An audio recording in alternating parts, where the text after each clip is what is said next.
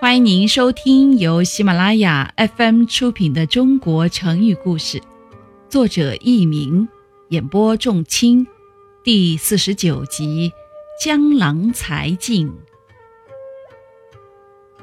南北朝的时候，河南考城这个地方出了一个文学家，名叫江淹。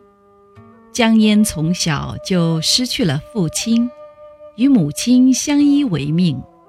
在这样艰苦的环境下，江淹读书十分用功，在年轻的时候就能写得一首好的诗文，成为当时富有盛名的文学家。人们称他为江郎。不久，他就受到朝廷重用，当上了大官儿。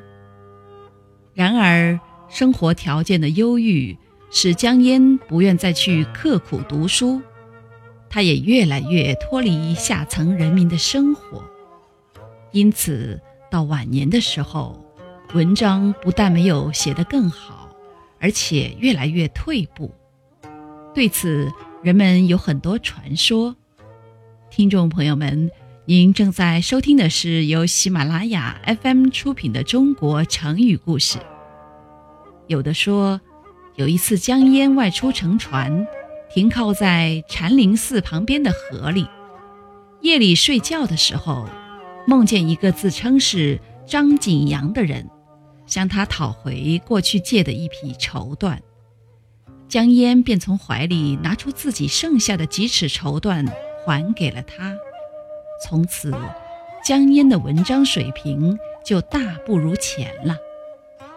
也有人说，有一天江淹在凉亭里睡觉，做了一个梦，梦中有一个叫郭璞的人对他说：“我有一支五色笔，放在你那里已经很多年了，现在应该是还给我的时候了。”江淹摸了摸怀里，果然掏出一支五色笔来，于是他就把笔还给了郭璞。从此以后，江淹就再也写不出美妙的文章了。因此，人们都说江郎的才华已经用尽了。人们于是就把这个故事概括为“江郎才尽”。后来，人们就用“江郎才尽”来比喻某人的才思减退，或者本领用完的意思。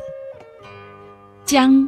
江淹，郎，古代人对男子的美称。才，才思，才情。静，空，完。听众朋友们，本集播讲完毕，感谢您的收听，再会。